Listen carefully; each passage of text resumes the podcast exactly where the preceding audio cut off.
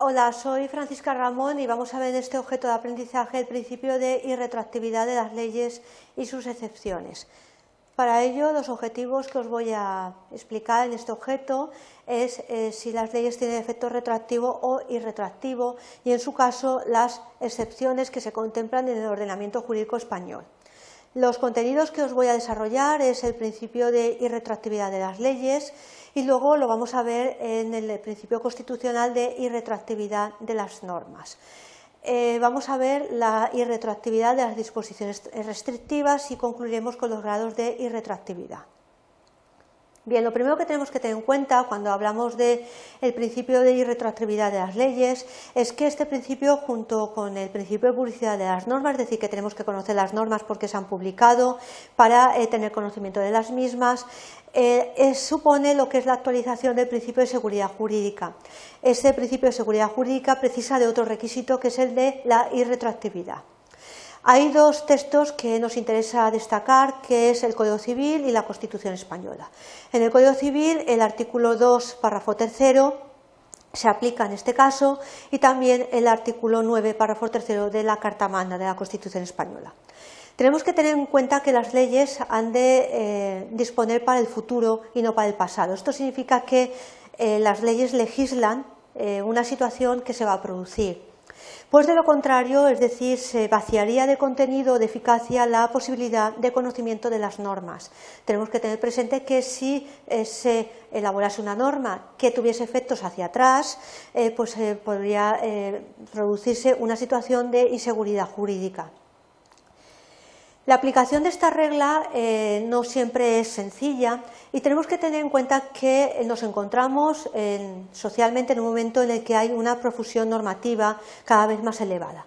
El legislador eh, tiende a elaborar muchas normas con la finalidad de regular situaciones concretas y entonces eh, lo que tenemos es una sucesión de normas, unas tras otras, de forma bastante rápida y veloz que además para llegar a un conocimiento de todo el ordenamiento jurídico actualizado supone un esfuerzo eh, de adaptación bastante considerable para saber eh, precisamente cuáles son las normas que se han elaborado y los efectos que pueden tener supone un esfuerzo de adaptación, sobre todo a las relaciones eh, sociales que se producen. Tenemos que tener en cuenta que pueden cambiar los sujetos, pueden cambiar las situaciones eh, jurídicas que se están produciendo y eso obliga al legislador a aumentar precisamente la eh, profusión de normas.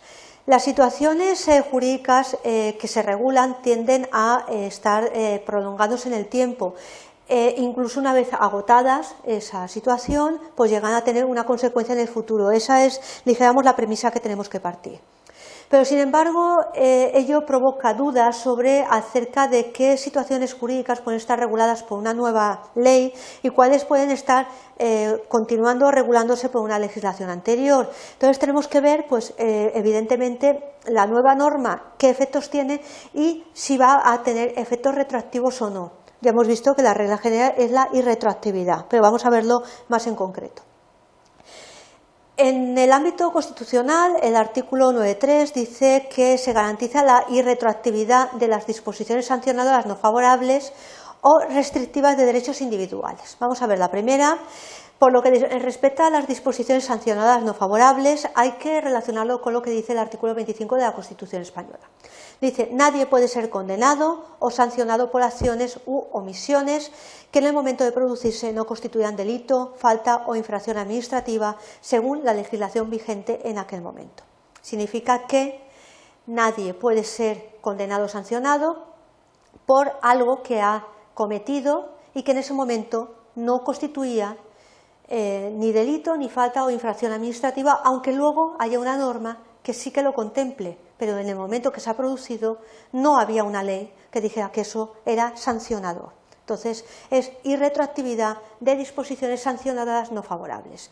Evidentemente, este precepto eh, se tiene que relacionar muy estrechamente con el ámbito del derecho penal, con el orden penal, pero no hay ningún eh, motivo, ningún obstáculo para que podamos realizar una aplicación analógica de este precepto a las normas de tipo o de ámbito civil o de ámbito administrativo. Tenemos que tener presente que si una persona ha cometido un acto objeto de sanción bajo la vigencia de la antigua ley, no se le va a poder tampoco imponer una sanción superior en virtud de una ley nueva que lo sancione, dijéramos, más gravosamente, aunque dicha, eh, bueno, dicho acto se hubiese conocido después de la entrada en vigor de la nueva norma. Y desde luego, con menos razón todavía, que si comete un acto que sea condenable en ese momento y no era sancionable, pues desde luego no lo va a ser sancionado después, porque no existía en ese instante en que se haya producido una ley que sancionase esa conducta pues, antijurídica. Vamos a ver ahora lo que es la irretroactividad de las disposiciones restrictivas. En cuanto a la irretroactividad de las disposiciones restrictivas de derechos individuales, ha de entenderse este concepto con carácter limitado. Tenemos que tener en cuenta que, en cierto sentido, todos los derechos son individuales y esto podría producirnos, se conduciría a una irretroactividad absoluta que congelaría la totalidad del ordenamiento jurídico.